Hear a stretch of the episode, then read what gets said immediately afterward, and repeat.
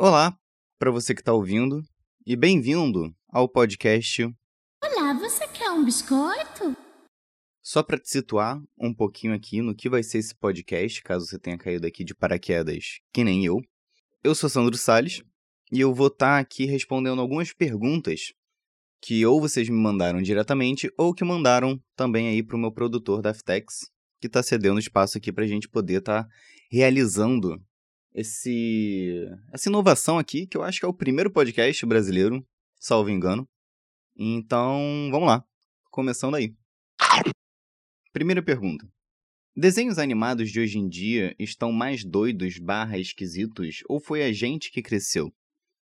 Tá, essa é uma pergunta muito boa, uma pergunta que faz uma crítica a desenhos como apenas um show, que tem diversos personagens bizarros. Você tem um monstro das neves e um cara com uma cabeça gigante. Ou o mundo de Gumball, que você tem um peixe que anda, ele, ele usa sapato e ele é irmão de um gato. Ou também como Clarencio. Eu não sei descrever Clarencio, eu desconheço. E sim, esses desenhos, quando a gente para pra ver, hoje em dia eles são bem estranhos. Mas eu não acho que é uma coisa dos desenhos terem ficado mais bizarros agora. Porque se você para pra ver, antigamente, ok, tinha lá desenhos como, sei lá, Caverna do Dragão, He-Man, She-Ra, My Little Pony. Desenhos ok para a época. Eles tinham um foco mais em vender produtos, bonecos, como os bonequinhos do My Little Pony, ou o boneco do He-Man, ou o boneco da She-Ra. Beleza. Mas aí quando começou aparecer desenhos de canais fechados, principalmente Nickelodeon. Nickelodeon era um lugar muito perturbado quando começou. Porque um dos primeiros desenhos era aquele, não sei o nome em português, é o Rain Stimpy Show. Eu não me recordo de ver isso na TV, mas a internet insiste em lembrar o quão perturbador era esse desenho. Você também tinha desenhos como aquele do Ah, Monstros, que não sei se alguém vai recordar, mas tinha um bicho que era um graveto preto e branco, só que ele tinha uma boca e olhos que excediam o tamanho da cara. Tinha um monstro também, que ele era baixinho, e ele segurava os olhos na mão. Ele ficava sempre com as mãos para cima, segurando os olhos. Ele tinha uma boca que também ocupava todo o tamanho da cara, e ele tinha uns pelinhos assim saindo debaixo do sovaco, ele ficava sempre com as mãos para cima. E isso pare... acaba parecendo mais um bigode. E esses desenhos, assim, é... eu era muito novo quando isso ainda passava na TV, e eu sei que isso me dava pesadelos. E aí depois, sei lá, veio desenho mais bizarro que veio depois disso, eu acho que foi a Vida Moderna de Roku, que assim, não devia ser passado para crianças. Devia ser o que Rick Morty é hoje em dia, que adultos veem, é um desenho para adulto. É o que eu acho que Vida Moderna de Roku devia ser naquela época. Então, sim, os desenhos ficaram até mais esquisitos, mas eles também já foram mais esquisitos. Eu acho que teve um vale de normalidade aí no meio, que, graças a Deus, a gente pôde experienciar. Eu acho que produtores executivos daquela época pararam e olharam e viram que isso, isso não devia estar tá sendo passado para criança. E eu espero que isso tenha respondido sua pergunta. Então, vamos lá. Próxima pergunta. A Anônima perguntou aqui assim: O quanto nossa infância afeta a vida adulta? Beleza, pergunta boa. Mas se você não quiser que a sua pergunta venha aqui como anônimo, você, quando for mandar sua pergunta, você pode se apresentar. Um exemplo aqui, você pode mandar mensagem assim: Olá, sou Juliana. Inventei o nome aqui agora. Aí você pergunta, entendeu? Tipo, olá, sou Juliana. O quanto a nossa infância afeta a nossa vida adulta? E assim você vai ser ter seu nome aí divulgado, vai ter esse espaço aqui onde você pode se divulgar.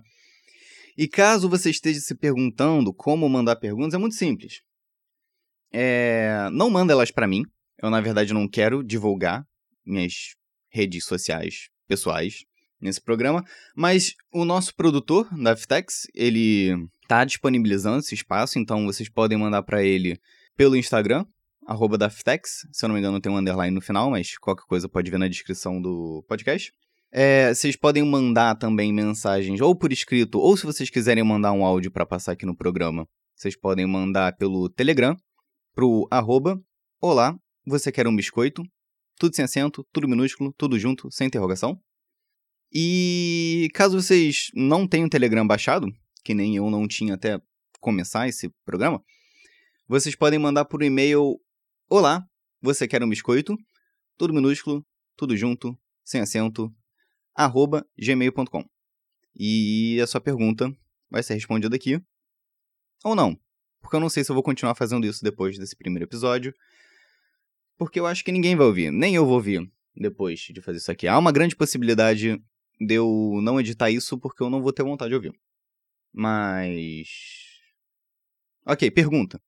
Quanto nossa infância afeta a nossa vida adulta?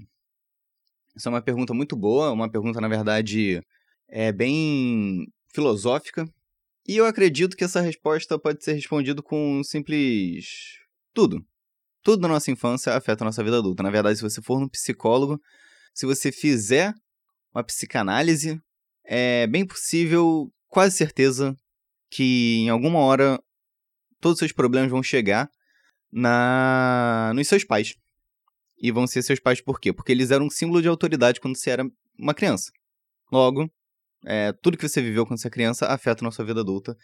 Espero ter respondido sua pergunta. Vamos lá, próxima pergunta. Qual a importância do dedo mindinho do pé? É... Eu acho que é muito importante o dedo mindinho do pé. Nunca tive a experiência de não ter o dedo mindinho do pé. Mas eu acredito que se a gente não tivesse, ia ser um pouco mais difícil de se equilibrar. Principalmente quando a gente estivesse perdendo o equilíbrio para fora, né? Quero dizer, para os lados. Não para frente, porque para frente você tem um dedão, para trás você tem um calcanhar, ou você pode dar um passo para trás também. Também que você pode dar um passo pro lado, mas eu não sei.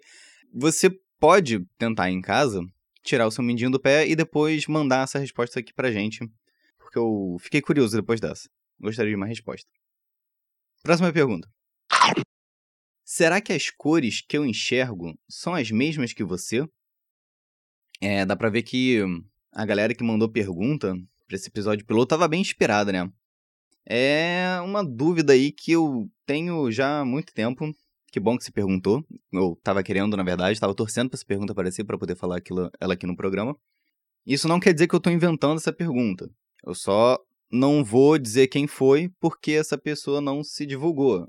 É, e, de novo, se você quiser ser divulgado aqui, quando você mandar sua pergunta, você pode se apresentar, né? Supondo que, ah, olá, eu sou Coutinho, é, assim, nome fictício, né? Olá, sou Coutinho e será que as cores que eu enxergo são as mesmas que você? Aí, assim, daria para apresentar, mas a pessoa que não se divulgou, infelizmente, é um anônimo. Então, para brevemente aqui expressar minha opinião, porque eu não tenho como responder isso, acho que ninguém tem como. Eu acho que sim, eu não tenho como dizer com total certeza que, sei lá, o mesmo amarelo que eu vejo é o mesmo amarelo que você vê. Mas é meio assim, difícil não mudar muito disso, porque as cores elas meio que se combinam, né? Elas têm assim, tem as três cores primárias e tem as cores complementares e elas têm sua harmonia entre si. Pode ser que tudo seja diferente de forma que continue sendo harmônico, mas eu acho difícil. Também acho que tudo é uma mera ilusão criada pelo nosso cérebro, então não tem muito por que ficar discutindo isso. Mas eu agradeço a pergunta, muito obrigado e vamos para a próxima pergunta. Será que um dia será comum ver ciborgues andando por aí? E essa é uma pergunta muito boa. Tava, tava torcendo para ela aparecer aqui no programa também, porque eu tava querendo falar sobre isso acho que você devia se perguntar se já não é comum ver ciborgues andando por aí. Não, não muito bem ciborgues, né? Mas vamos lá, o que é ciborgue, né? Ciborgue vem aí do, do humano que tem próteses cibernéticas. Mas se você parar para pensar, o óculos, ele é meio que uma prótese que a gente usa na nossa cara para poder enxergar melhor. E se você lembrar um pouco das suas aulas de física do ensino médio, a imagem real é uma imagem que é projetada em alguma coisa. E quando você vê uma imagem diferente através de um, vamos supor aqui, uma lente, ela é uma imagem virtual. Virtual aí que remete muito ao cibernético. Então, acredito que sim, que somos ciborgues. Todo mundo que usa um óculos já é um ciborgue.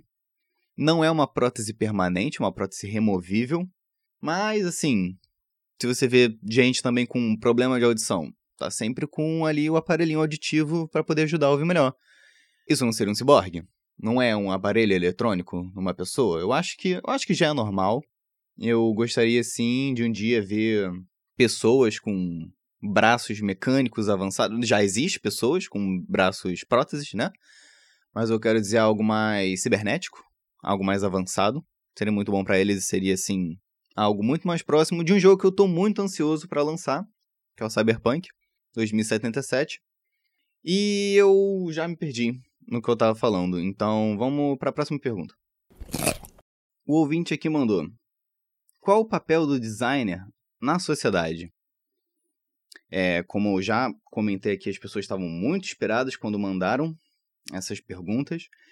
Eu, pessoalmente, não tenho nenhum preparo assim para poder dissertar sobre designer, já que eu sou um mero editor aqui da, da produtora da Aftex e agora promovido aqui para, sei lá, âncora do podcast. E a importância do designer para a sociedade. Mas assim, o que, que é o designer, né? Designer é a pessoa que faz desenhos, arte, grafismo em geral, para poder se expressar de alguma forma ou poder vender alguma coisa. Eu acho que para a sociedade hoje em dia a parte do vender é muito mais importante. E eu acho que a importância do designer está muito atrelada a isso hoje em dia, porque quando você vai produzir alguma coisa, você vai fazer algum produto, você quer se projetar. Não importa o que você vai fazer, você precisa de uma imagem junto. Por exemplo, esse podcast tem uma arte, que é esse biscoito azul, que brilha. O biscoito não é azul, o fundo é azul, o biscoito tá brilhando na frente do fundo azul e tem escrito o nome do podcast também. Isso é uma coisa feita por um designer. E sem isso, eu acho que não seria muito atraente você vir aqui e ver o programa também. Então, acho que o designer é a porta de entrada, é o chamariz do, de tudo na sociedade. E eu espero que esse meu devaneio tenha respondido sua pergunta. E vamos para a próxima pergunta. Um ouvinte aqui, meio que de engraçadinho, mandou a seguinte pergunta: Qual o tamanho do seu pinto? E eu peguei essa pergunta para responder aqui. Muito obrigado, querido anônimo. Porque eu queria aproveitar e indagar essa questão faliocêntrica na nossa sociedade, né? E também essa, essa questão de que tamanho é documento, quando na verdade é tudo mentira. Tamanho, tamanho não importa muito. O que a gente devia estar se perguntando é qual o diâmetro do seu pinto. Mas que a gente não deveria realmente estar se perguntando, porque, assim, não precisamos fazer perguntas falocêntricas. É, porque o pinto deveria ser importante, né? Porque por que essa, essa, esse glamour em volta do, do membro reprodutor masculino, né? Então fica aí para você refletir, não sobre sua pergunta, mas se tamanho é realmente o que você deveria estar tá se questionando, quando na verdade deveria ser o diâmetro, quando na verdade não devia ser nenhum dos dois, porque estamos em 2019 já, vamos acabar com essa, com essa obsessão pelo patriarcado e de que, enfim, pintos em geral são relevantes a se perguntar e eu tô com me enrolando aqui para poder terminar essa pergunta. Eu só puxei ela porque eu queria dizer que eu sou contra o patriarcado, sou a favor da identidade de gênero e próxima pergunta. O ouvinte anônimo aqui pergunta de novo. É um dos mesmos anônimos de alguma outra vez. Ele pergunta o seguinte: Será que estamos presos em uma simulação? Essa pergunta é muito boa. Fico feliz que você tenha feito essa pergunta, porque eu estava querendo falar sobre isso aqui. A questão não é será que a gente está preso numa simulação. A questão deveria ser: faz diferença? Porque e se a gente estiver preso numa simulação? Eu não preciso ser tipo Matrix, uma simulação virtual. Vai que alienígenas botaram a gente nesse mundo e estão observando a gente. É... A questão de ser uma simulação não deveria diminuir nossa realidade, né? Porque o que é realidade, né? O que a gente vê como real? É o que a gente acredita. Se a gente acredita numa mentira, a nossa mentira é real. Ela passa a ser a nossa verdade. E é nisso que a gente vai viver. Então, assim, você pega aí o show de Truman, a vida de Truman. É, no final, ele, ele descobre que era tudo uma simulação, mas enquanto ele não descobria, durante a vida inteira dele, ele viveu aquilo e aquilo era a realidade dele. Aquilo era real para ele. É, você vê, nós aqui na Terra, vai que, tipo, a Terra é realmente uma simulação. Uma simulação que chega ali até a Lua. Vai que a gente não consegue passar disso. A gente nunca saiu. A gente, teoricamente, não consegue sair. Vai que as complicações de sair da Terra de toda essa questão de viagem espacial não é uma limitação física, mas é uma limitação da simulação em si. Não tem como a gente saber. O que tem é a gente aceitar que essa é a nossa realidade e que pra gente isso é real. Eu espero que isso tenha respondido sua pergunta. Fundo do meu coração, porque isso é um assunto que eu gosto muito. E se não tenha respondido, manda, manda sua dúvida para cá de novo, algum ponto mais específico que a gente responde aí no episódio futuro Talvez se tiver, eu não sei. Mas, se você realmente quiser mandar, pode mandar por Instagram da produtora, arroba Daftex, underline, pro nosso e-mail, olá, você quer um biscoito, arroba gmail.com, tudo junto, tudo minúsculo, tudo sem acento. Ou pode mandar um áudio pro nosso Telegram, para sua voz poder aparecer aqui. Telegram este, que é arroba, olá, você quer um biscoito, tudo junto, tudo minúsculo, tudo sem acento. Próxima pergunta. O ouvinte aqui perguntou: como dormir com o espaço que o cansaço deveria preencher estar sendo utilizado pela consciência? Peraí que eu vou ler isso aqui de novo. Como dormir com o espaço que o cansaço deveria preencher estar sendo utilizado pela consciência? É, eu vejo aqui que o nosso ouvinte realmente precisa dormir, porque talvez o sono e esse cansaço complicou ele na hora de escrever a pergunta, então vou interpretar aqui da melhor forma que eu consigo fazer. Eu acredito que o que ele realmente quis perguntar é como dormir quando o espaço que o cansaço deveria preencher. Não. Como dormir. Tá difícil isso, hein? Como dormir se o espaço. Se o espaço que o cansaço deveria preencher está sendo utilizado pela consciência. É, o que eu interpreto aqui desse nosso ouvinte é que ele está tendo insônia. Acredito que é isso. Que ele deita para dormir e acaba pensando mais do que descansando. Isso acontece, infelizmente, o que você pode tentar fazer é se exercitar mais de manhã.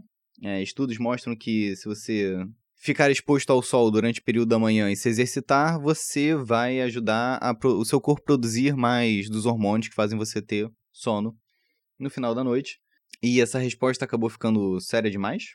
Mas mais mesmo porque eu fiquei aqui intrigado de que eu não consegui entender a pergunta. Então, vamos para a próxima pergunta. E um ouvinte perguntou aqui também: Para que é necessário ter perguntas para esse trabalho da faculdade? E assim, eu sei que eu já disse isso, mas eu realmente fiquei feliz por essa pergunta ter aparecido, porque é uma coisa que eu queria compartilhar com vocês de que isso não é nenhum trabalho da faculdade, na verdade.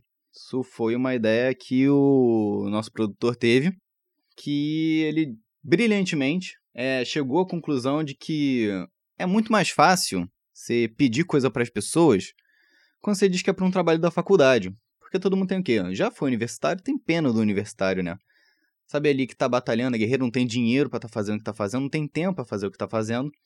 Então, por exemplo, você vai gravar um curta para o que você tem que fazer, seu trabalho, supondo, né? Porque acredito sim que muitas pessoas façam curtas para os trabalhos em geral. Você vai no restaurante com uma ótima locação, mas não vão te deixar gravar lá dentro.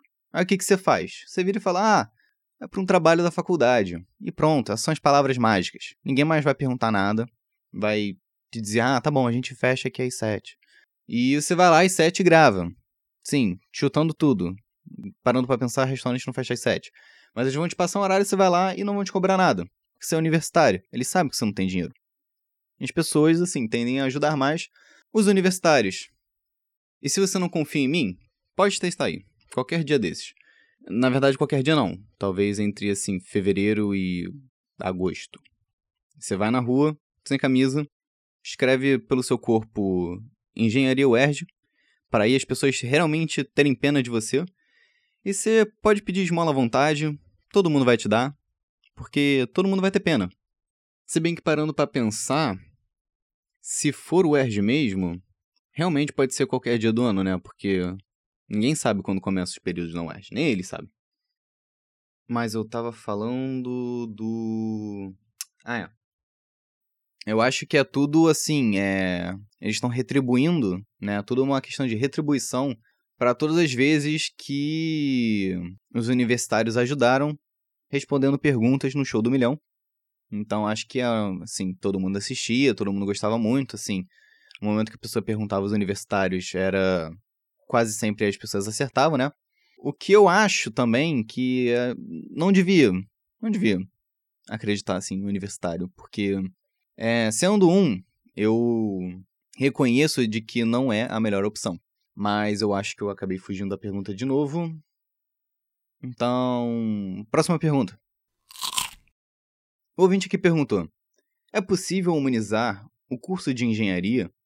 Sinto que existem diversos professores com um conhecimento incrível, mas pouca vontade de ensinar e muito descaso ao tratar os alunos. Obrigado, Anônimo, a ter mandado essa pergunta. Acredito que o Anônimo seja um estudante de engenharia, embora eu não possa dizer com certeza, é só estou assumindo apenas isso. E eu também não posso te responder com total precisão, porque eu nunca fiz engenharia, graças a Deus.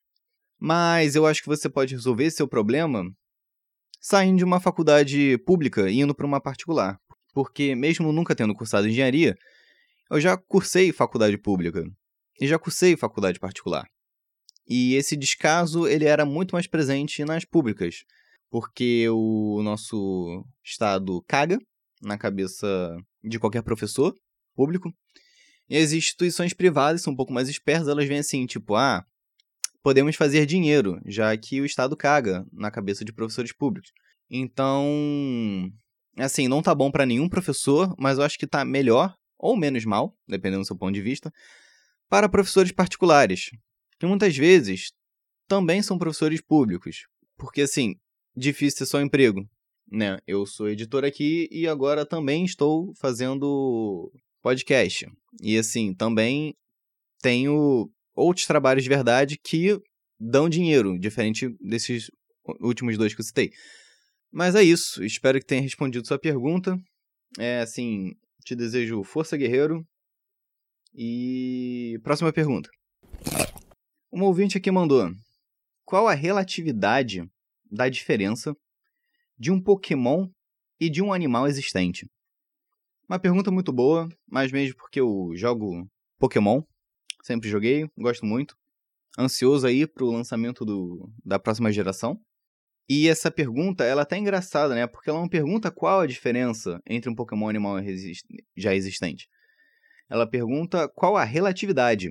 O que eleva o nível de dificuldade dessa pergunta a um ponto que eu não consegui compreender muito bem qual é essa pergunta. Então eu vou responder aqui mais ou menos assim: é qual é a diferença entre um Pokémon e um animal existente. A primeira e principal diferença é que Pokémons não existem. E mesmo se existissem, ou se a gente usasse animais de hoje em dia, o Ibama ia prender todo mundo, porque graças a Jânio Quadros, briga de galo é ilegal desde então. E também a gente não vê animal evoluindo, né? Que na verdade esse, essa expressão que eles usam de evoluir é cientificamente imprecisa, porque seria mais uma questão de metamorfose, não de evolução. Porque evolução acontece em milhares de anos, e metamorfose é uma coisa que acontece justamente com um Pokémon, como por exemplo Caterpie, que vira Metapod, que vira Butterfree. E isso são estágios da metamorfose de uma borboleta. Logo, é uma metamorfose, não uma evolução. Você não vê uma lagarta evoluindo para um casulo, evoluindo para uma borboleta. Então, acho que essas são uma das principais diferenças. Mas que no jogo eles não chamam de metamorfose, porque é... evolução é uma palavra muito mais legal. Eu acho que combina muito mais com também essa questão de é... não evolução biológica, mas evolução assim pessoal, porque o Pokémon tá ali enfrentando as suas dificuldades próprias, suas limitações, e está superando isso. E está se tornando uma versão melhor de si mesmo. E isso é uma evolução. Então, espero ter respondido sua pergunta. A gente vai agora para um bate-bola jogo rápido aqui, com diversas perguntas que os ouvintes mandaram, que não são complexos o suficiente para a gente poder é, dissertar sobre. Então vai ser uma coisa assim mais rapidinho. Então vamos lá. Bate-bola, jogo rápido.